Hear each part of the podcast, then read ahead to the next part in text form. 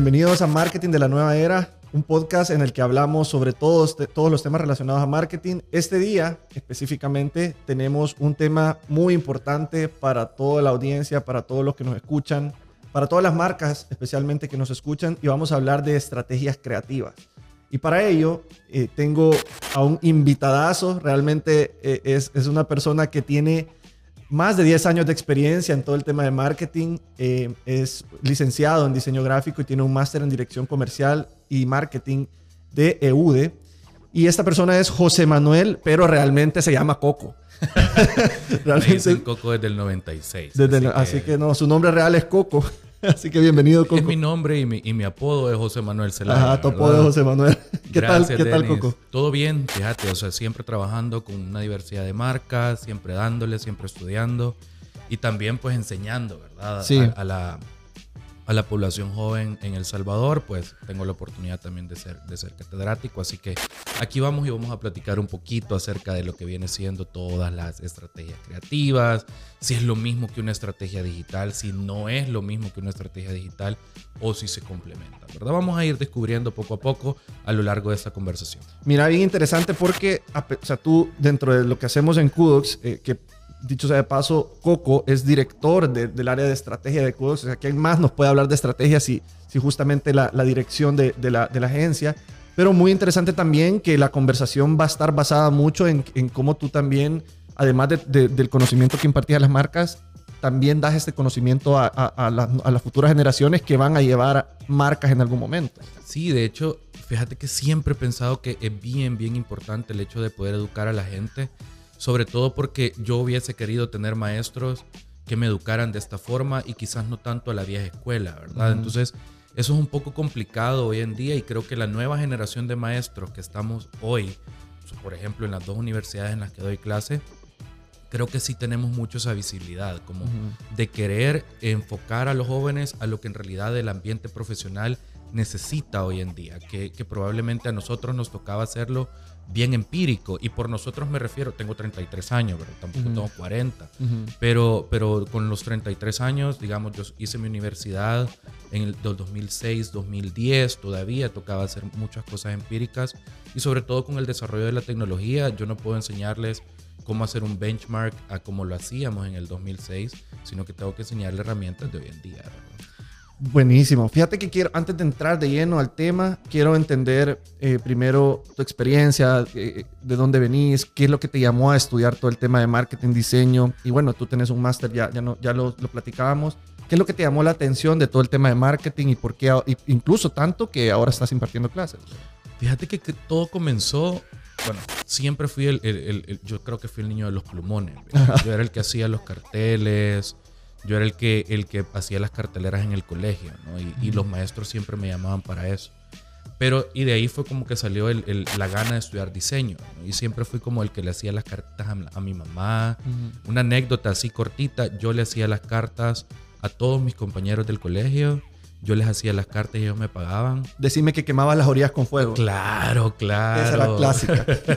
pero, pero después ya quité esa tendencia y puse otras ah, ahí. Entonces, pero, o sea, que las novias de mis amigos del colegio estaban enamoradas realmente de mis palabras. Así que. O sea, que vos eras el romántico. Yo era el romántico, cabrón. Súper. Entonces, eso fue como empezó el tema de diseño. Y luego ya en diseño me fui dando cuenta que, que las herramientas que estaba aprendiendo en esta carrera no solamente me iban a limitar a la carrera de diseño.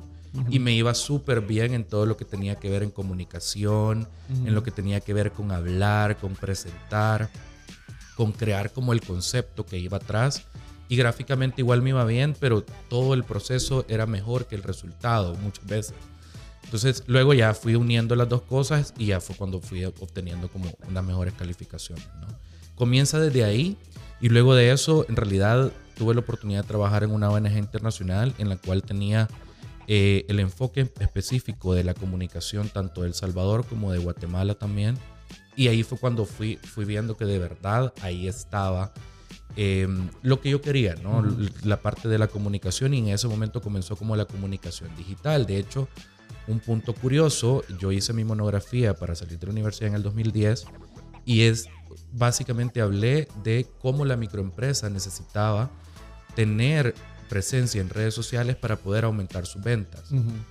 algo de lo que nadie hablaba en el 2010. Estamos hablando hace 12 años, donde probablemente Facebook comenzaba con todo este tema de la fanpage y todo eso, y que no es nada parecido a lo que tenemos hoy en día, ¿verdad? Luego entró a una serie de, bueno, luego entró a Iconoparts, trabajé en esta empresa comercializadora de repuestos como coordinador de marketing, viendo toda la parte de comunicación digital, comunicación interna y comunicación externa con ellos. Y posterior a eso entró el ANI, ¿verdad? El ANI que eh, entró como estratega digital viendo un proyecto regional que es desde Guatemala hasta Colombia.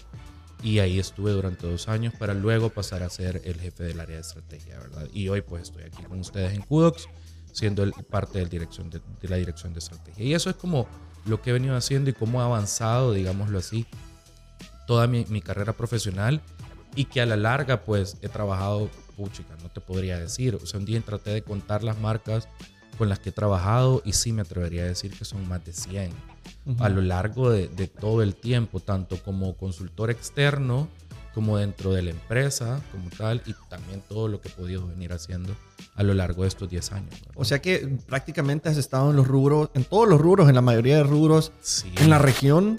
Eh, serían pocos los rubros o muy específicos en los que quizás no has, no has tenido experiencia, pero, pero, pero podemos hablar de, de, una diversidad de rubros que precisamente me hacen llegar a, la, a, a entrar precisamente al tema. Y es que el tema de, de, este podcast habla sobre estrategia creativa, pero la verdad de, de, las cosas es que a mí me gustaría hablar de estrategia. ¿verdad? Mm. Me gustaría hablar de estrategia en general, dentro de ellas estrategia creativa, pero para poder entender el tema debemos de entender el concepto. ¿verdad? Entonces, quisiera que, que, que, le contaras a la audiencia un poco sobre el término de estrategia y luego hacer, hacer un, un par de, de, pinceladas de conceptos, de diferencias de concepto, que, que, está dentro de las, de las preguntas que traigo para ti, pero, pero quisiera que nos contaras un poco el término de estrategia, para ti qué es. Fíjate que para mí estrategia empieza específicamente desde el tema en el que tú comenzás a investigar. ¿no? Uh -huh. no puedes plantear una estrategia para una marca solamente con lo que pensás que tenés en la cabeza.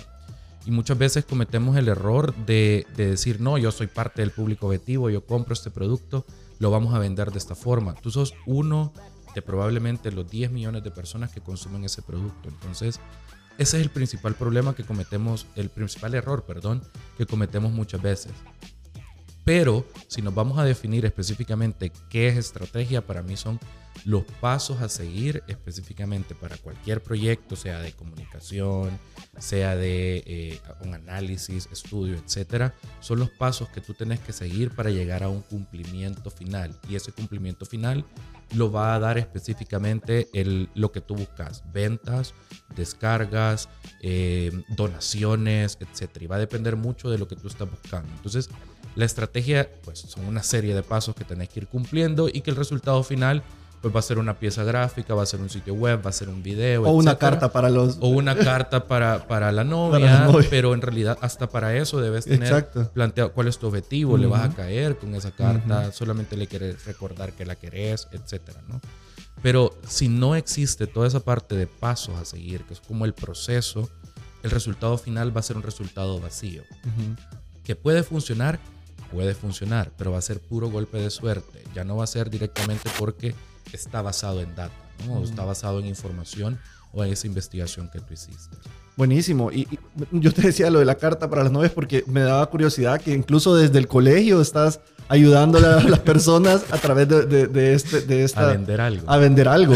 y se vendían ellos a, a, la persona que querían caerle y pues tú le ayudabas a, a hacer las cartas, a que todo quedara bonito. Sí. Y como decías, al final estaban enamorados de, tu, de tus De palabras. hecho, hasta cuartos decoré, men. Vaya, sea, entonces que... eso, esos son partes de los pasos a pasos y, y, y, y si lo asociamos, hacemos una analogía, pues eso es parte de una estrategia. Pero ya enfocados precisamente en marcas, eh, ¿cómo ayuda una estrategia a una marca? O sea, que, o, más bien, también me gustaría que viéramos las dos, las, dos, las dos caras de la moneda. ¿Cómo ayuda una estrategia a una marca o cómo puede afectar una marca que no tiene estrategia? Fíjate, comencemos cómo le puede afectar. Primero que nada, va a ir obteniendo resultados, pero no va a ir midiendo absolutamente nada. ¿Y a dónde lo va a llevar esto? A que no va a saber hacia dónde va cada uno de los dólares que está invirtiendo en esto. Y por lo tanto, cuando venga una estrategia le va a dar miedo porque no está logrando o porque no, mira, y tenemos clásicos comentarios de yo le meto 100 dólares uh -huh. y vendí tanto, ¿no? Y, y, y, es cierto, puede ser que le esté funcionando, pero puede ser que haya sido un golpe de suerte. Pero como funcionó una vez, muchas veces cuando alguien no tiene una estrategia, no tiene un background, no tiene un histórico, piensa que eso es lo que va a lograr siempre con esos 100 dólares. Entonces, no hay un enfoque en resultados. Si bien es cierto, sí quieren vender y sí están enfocados en vender, pero no hay una forma en la cual lo van a estar cumpliendo, ¿no? Entonces, no hay históricos, no, no van a poder plantearse metas, no van a poder plantear objetivos o, indicadores de desempeño con tiempo. Em, no van a saber en realidad cómo les está yendo realmente en ventas, cuál es su producto estrella, cuál es su eh, ventaja competitiva sobre los demás. Son muchas cosas y a veces no es que la gente no lo sepa, porque muchas marcas en realidad lo saben y tienen claro, de, mi ventaja competitiva es, o, no saben que es ventaja competitiva y lo que a mí me pone sobre los demás es el precio con la calidad. O sea, yo te doy calidad 100 y te doy un mejor precio de alguien que te da una menor calidad. Y lo saben, pero no saben sacarle el jugo a ese beneficio porque básicamente no pensaron en objetivos, no pensaron en mensajes clave, no analizaron a su buyer persona, por ejemplo. Y eso es como lo que va a ser más complicado y por lo tanto su proceso de crecimiento va a ser mucho más lento. Versus al que tenemos del lado de estrategia, que ya cuando ya lo tenga, ya tiene claro cuál es su competencia, cuál es su modelo de negocio y cuál es el modelo de negocio de la competencia. Ya comprendes perfectamente cómo funcionan los dos. Y no quiere decir que esté mal el hecho de que si mi competencia A está haciendo de esta forma, yo no puedo hacerlo de esa forma.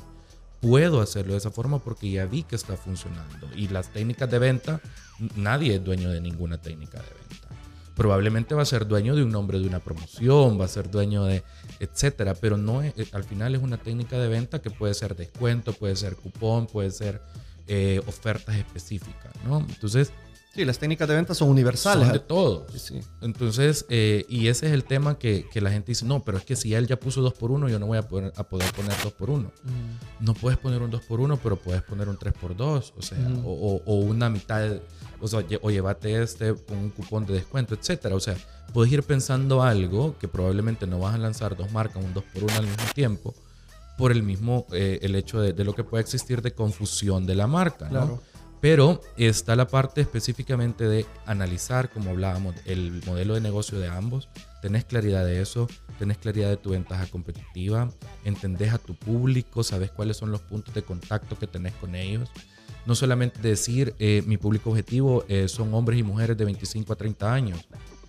Es tan general eso que de verdad, eh, probablemente sí, la mayoría está en ese rubro, pero tenés que ir un poco más específico, ¿no? Entender cómo es el día a día de esa persona, saber cuáles son los puntos de contacto.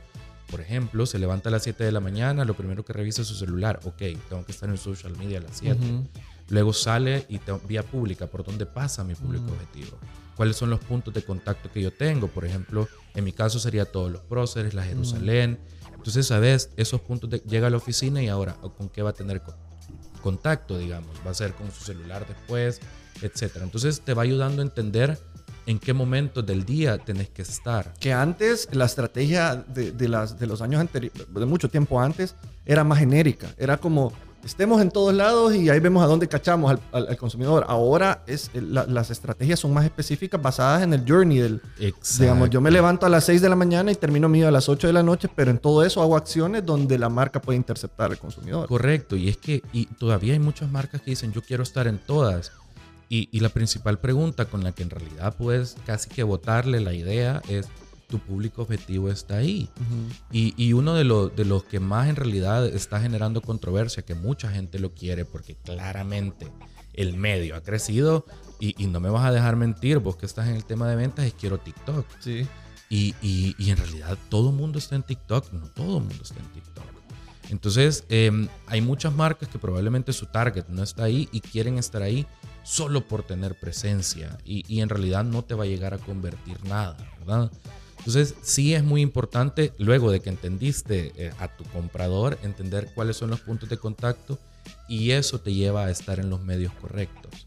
Cuando ya estás en los medios correctos, vas a optimizarlos de mejor forma y tu presupuesto va a rendir mucho más y no vas a estar tirando dinero en producciones, claro. dinero en pagarle a una agencia que te maneje la red, eh, dinero, o sea, sino que va a ser en realidad dinero bien invertido en los medios donde está. ¿no? Entonces, eso es como a lo que le beneficiaría tener a alguien una estrategia. Que es precisamente parte de lo que hacemos justamente en Kudox y tu equipo, que, que dicho sea de paso es uno de los equipos más robustos, eh, o el, equipo más robusto de la agencia.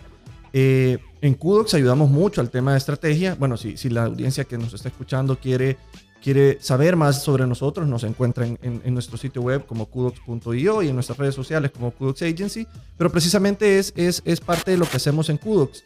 Y, y, te quiero preguntar algo entonces sobre lo que me has dicho. ¿Puede una marca crecer sin estrategia? Puede, pero va a ser un golpe de suerte. Y, y ya sabemos el tema de, de, que ahorita todo es viral en social media, ¿no? O sea, todo se puede hacer viral, pero ¿qué pasa con la viralidad? La viralidad muere rápido. Uh -huh. Entonces, y vemos varias cuentas, por ejemplo, en TikTok, que, que fueron virales hace dos años.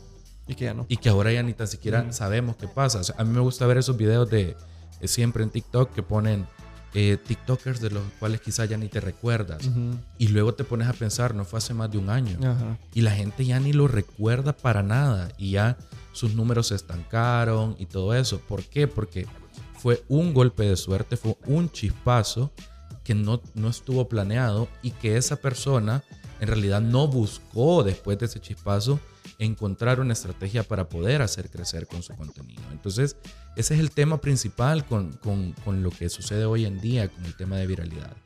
Y respondiendo a tu pregunta, sí, sí puede crecer.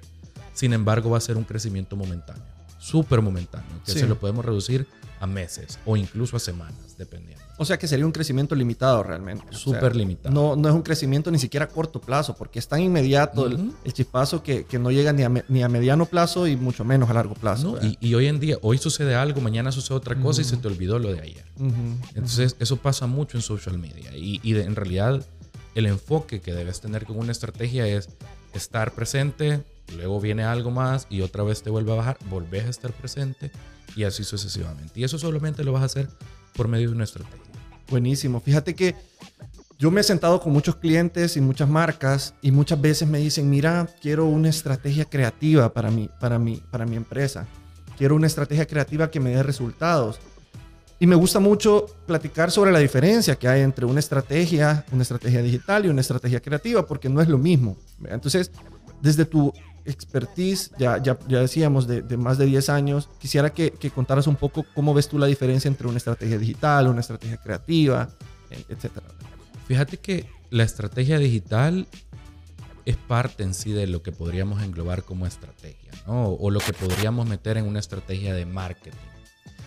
Entonces tenemos una sombría, ¿no? Que es la que viene con la estrategia de marca. Esta, esta involucra toda la parte comercial, ventas, eh, marketing. Luego la bajamos y viene la estrategia de marketing, ¿no?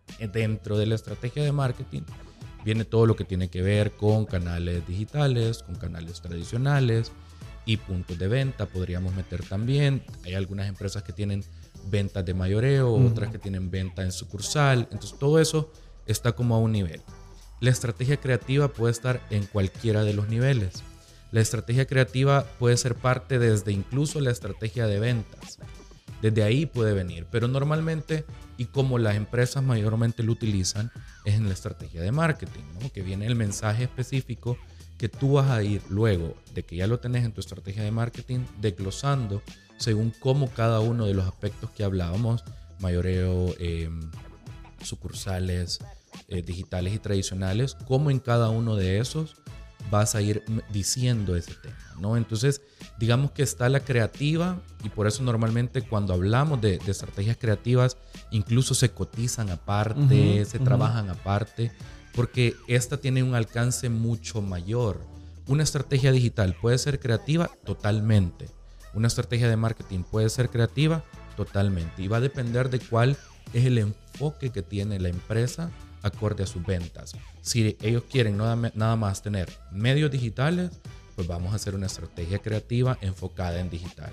Y si quieren algo, pues como lo llamamos 360, eh, va a ser una estrategia creativa para 360. Permite hacer muchas más cosas, totalmente, porque sí permite el hecho de, de poder hacer una mezcla entre lo físico y lo digital la gente le gusta todavía y le sigue gustando un montón ese tema de, de, tener como la mezcla de ambas cosas y sobre todo porque eso le abona a la marca a tener mayor recordación, eh, a tener un mejor posicionamiento, claramente, Y también como a que la gente en realidad sí entienda que la campaña no es falsa, porque es algo también a lo que estamos sometidos hoy en día. Campaña que se lanza y la gente ya desconfía de la campaña. Entonces tienen que verlo en otro tipo de medios, vía pública, centros comerciales, televisión incluso, para que eso le refuerce el mensaje. Entonces, por ahí va más que todo, no es, no es que exista diferencias, sino que todas en realidad son complementarias y va a depender mucho del enfoque que como empresa tengas para vender tu producto o tu servicio.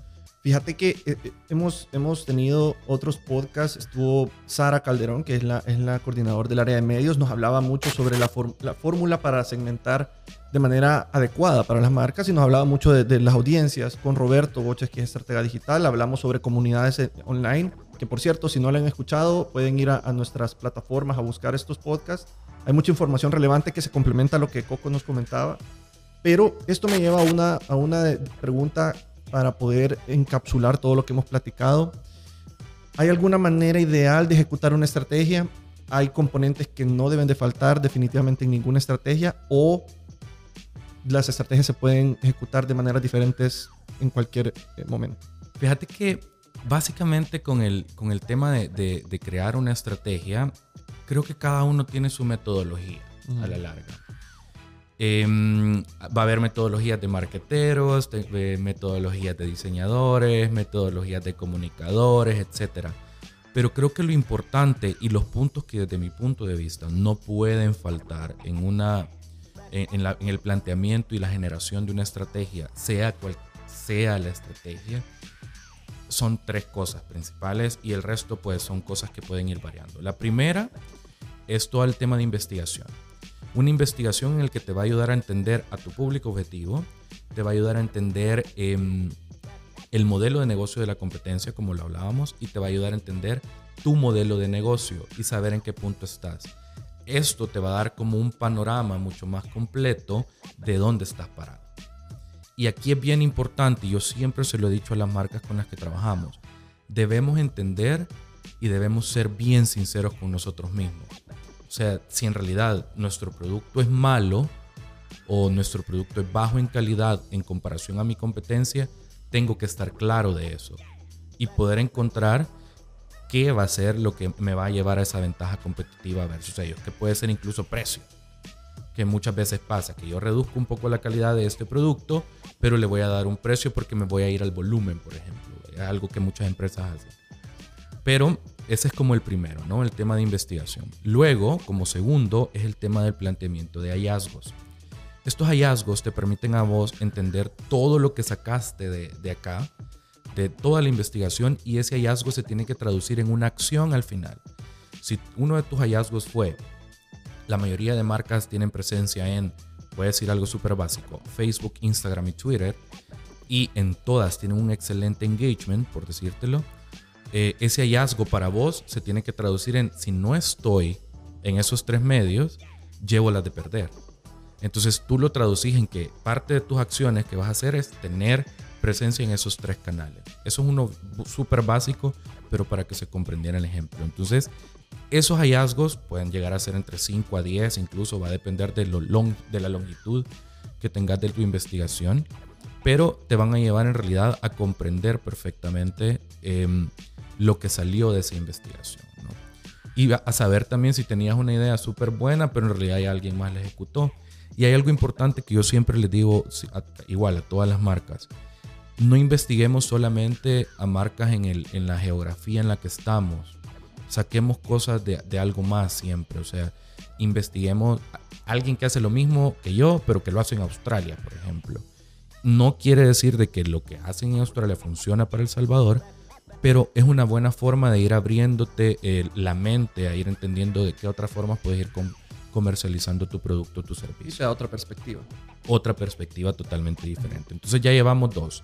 El primero es la investigación y los hallazgos.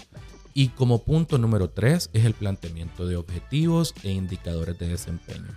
Los objetivos normalmente me gusta trabajarlos bajándolos desde el objetivo de venta, objetivo de negocio, Luego de eso a objetivos específicos, que son los que me van a llegar a, que me van a llevar a cumplir ese objetivo de negocio. Luego de eso lo bajas a un indicador de desempeño y luego a ese indicador le pones un número. Eso es lo único que te va a llevar a entender qué es lo, cómo vas a tú medir que tu estrategia está funcionando. Todo lo que venga después de eso, que ya podría ser insights, concepto, mensajes clave, desarrollo de buyers persona, eh, piezas gráficas, medios en los que vas a estar, todo eso tiene que estar basado en esas tres cosas. No puedes comenzar a plantear insights y concepto si no tienes claridad en lo que querés lograr y de dónde vienen esas ideas de lo que querés lograr. Buenísimo, ¿no? El, el tema, yo creo que son tres pilares importantes para hacer una estrategia, sobre todo yo le pondría más énfasis de, importancia al tema de objetivos. Uno si uno tiene claro a dónde quiere llegar, como tú lo decís, con, con eh, herramientas de medición y poniéndole, poniéndole número, uno va a saber si va en el camino correcto o, definitivamente tiene que hacer algún giro, ¿verdad? Y bueno, fíjate que complementando ya, haciendo un, un, cierre al tema de estrategia, en el cual podemos seguir platicando de muchos otros temas que engloban el, término de estrategia, pero creo que hemos encapsulado los, los términos más importantes en, en, todo el tema de estrategia. Quisiera hacerte una pregunta en Kudox, que, que estamos aquí en, en, esta nueva era y estamos haciendo una disrupción en todo el tema de agencias. Nos gusta hablar precisamente mucho del tema de disrupción y el 100% de los colaboradores que trabajan en Kudox ayudando a marcas buscamos que tenga ese, esa pincelada y esa chispa de disrupción. Em, dicho eso, quisiera preguntarte en el área de estrategia, ¿qué es ese diferenciador que obtienen las marcas a la hora de entrar a trabajar con nosotros como agencia? Creo que viene desde todo el tema, en desde que comenzamos a entregar nuestro primer estudio. Viene sobre todo con todo el tema de, que hay muchas empresas o hay muchas personas que hacen marketing que hacen análisis bastante superficiales y es como, bueno, así se ve su Facebook, así se ve su Instagram, así se ve su Twitter y así se ve el de su competencia. Y tienen 10.000 seguidores. Y el, y el análisis llegó hasta ahí. En cambio, nosotros a través de las herramientas que utilizamos podemos brindarle mucha más información al cliente en el que le puedo decir cuánto es el engagement que tiene ahorita, cuál es el crecimiento anual que ha tenido esa marca, cualquier marca de hecho, cuánto es el crecimiento semanal que va teniendo, cuál ha sido su post con mayor engagement en el año o en el periodo en el que lo necesitemos. Y el peor. Y el peor también. Entonces, es información que no la puedes obtener a, simple vista y que por eso también eso, eso, desde ahí comienza la parte diferenciadora y eso es solamente el primer análisis que hacemos para la marca, ¿no? Luego de eso viene toda la parte creativa que se inyecta dependiendo de las necesidades que cada marca vaya teniendo en campañas específicas, campañas de estación, como por ejemplo podríamos hablar de Valentine's, Día de la Madre, Día del Padre, etcétera, o campañas de lanzamiento específicamente para todo eso. Y luego aparte también los apoyamos en toda la realización de coberturas, eventos, etcétera, y eso es parte de toda la calidad que nosotros le brindamos, ¿no? Entonces, viene desde el tema de tomar decisiones, plantear estrategias, todas estas estrategias basadas en data real y no basadas en percepciones, que muchas veces eso es uno de los grandes problemas que se cometen en la industria del marketing. Sí, y, fíjate que muchas empresas pueden tener estas herramientas, o sea, las herramientas están ahí para las empresas, pero lo, lo, lo, lo más importante es la lectura de esta data, es cruzar, cruzar números y sacar una conclusión, porque yo te puedo decir, Kudox puede, podemos hacer algo para alguna marca y decirte, este es tu mejor post y este es tu peor post. Perfecto, pero ¿qué me dice eso? ¿Por qué es el mejor y por qué es el peor? Porque de pronto el post no está mal, lo publicamos en un día, en una hora donde nuestro consumidor, que ya hablamos del tema de Journey, no estaba pendiente de las redes sociales y posiblemente no tuvo el impacto, porque ya nos entramos a un tema de calendario, a un tema de estrategia como tal. Vea. Correcto. Y de hecho, solamente para complementar ese punto, e, e, es eso, no solamente es mostrar, sino que eso que se aprende a partir de ahí viene y se ejecuta dentro de la estrategia. Y era lo que les planteaba en los pasos que no podemos olvidar, la investigación. Entonces, sí basamos todo en investigación y en data, y me gusta decirlo, no en percepciones. Correcto, sí, no estamos poniendo el dedo al aire y ver qué pasa. Bueno, Coco, mira, te agradezco mucho. Quiero hacer el cierre. Eh, nosotros aquí tratamos de dar un twist, ya nos quitamos los formalismos, aquí ya, ya, ya, ya, pasamos de, de hablar de estrategia. Y fíjate que me gusta a nuestros invitados conocer la parte eh, emocional, si lo queremos ver así. Entonces tenemos una, una tradición de preguntarle a los invitados, y una tradición que es más, más que tradición, es una curiosidad, de preguntarle a nuestros invitados si creen en la, en la parte paranormal. Primero si creen y segundo si les ha pasado alguna historia paranormal, algo que, que, tú digas, no, esta historia la tengo que contar porque no me lo van a creer si no lo cuento? Fíjate que no creo. No creo en lo paranormal, pero sí tengo muchos conocidos a los que sí creen y que sí les ha pasado.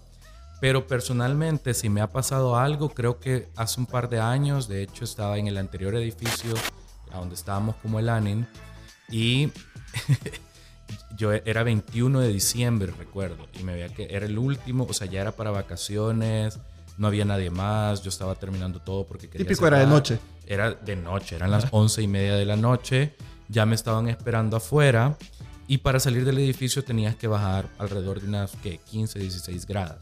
Pero tenías que venir apagando todas las luces desde el fondo. Bueno, me muero. Entonces, ibas apagando y corriendo. Ajá, casi que. Entonces yo iba como caminando rápido porque no deja de dar miedito. Sí, obviamente. Entonces cuando iba bajando las escaleras y ya, o sea, ya había apagado las luces y solo quedaba la luz del final, eh, yo iba bajando las escaleras y sí sentí que alguien venía bajando atrás de mí. Qué miedo. O sea, habían pasos atrás de mí.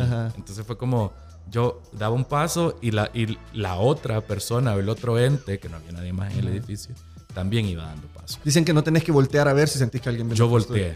No había nada. Ah, ah, no había nada, pero, pero volteé hasta que ya estaba en la luz, no volteé cuando ah, en la parte oscura. sí, es que yo tampoco creo en las partes para porque nunca me ha pasado nada, pero por ejemplo, yo sí, cuando voy apagando las luces voy corriendo. Aunque no creo, yo siento, mejor no me, no me, no me, arriesgo. no me arriesgo porque no vaya a ser. Así es que bueno, que la verdad es que yo le pregunto esto a las personas porque tal vez no creen como yo, tal vez sí les ha pasado algo diferente. puede ser, puede ser. Eh, pero bueno, nada, te agradezco mucho el tiempo, Coco. La verdad es que ha sido bien nutritiva la, la, plática. No sé si quisiera cerrar con algo para la gente que nos está viendo y escuchando. Sí, creo que importante para pueden escucharnos varios tipos de públicos, ¿no? Para los estudiantes es sigan especializándose, sigan aprendiendo. Para las marcas y empresas que quieran o que no tienen servicios de, de, marketing, pues pueden contactarnos. Estamos kudox.io, nuestro sitio web. Y para las empresas que ya lo tienen, pero que quieren mejorarlo o llevarlo a otro nivel, también pueden contactarnos. Así que todo, toda la orden siempre. Buenísimo, gracias. Eh, de nuevo, les agradecemos a todos los que nos escuchan y además los que nos ven. Este, estos episodios los estamos subiendo en los canales Spotify, Apple Podcast y YouTube. Pueden buscar ahí los episodios que, tenemos. Ya, ya tenemos eh, hasta este día cuatro episodios grabados desde Rodolfo, que es nuestro CEO. Eh, hemos hablado con estrategas de, la agencia, con Sara, que es nuestra, nuestra gerente de medios, y bueno, Coco ahora, eh, que nos habla un poco del tema de estrategia. Los invitamos a que además de que, de que se suscriban y, que, y que además sigan nuestras nuestras redes sociales, eh, visiten nuestro sitio web que es kudoc.io, ahí pueden encontrar todo lo que hacemos para algunas de nuestras marcas, pueden dejar sus datos por si quieren que, que, que, nosotros hagamos un diagnóstico, un estudio, como ya lo mencionaba Coco, para saber cómo están a nivel de su rubro, estamos a la orden y bueno, nada, les agradecemos y nos vemos o escuchamos hasta el próximo episodio. Gracias.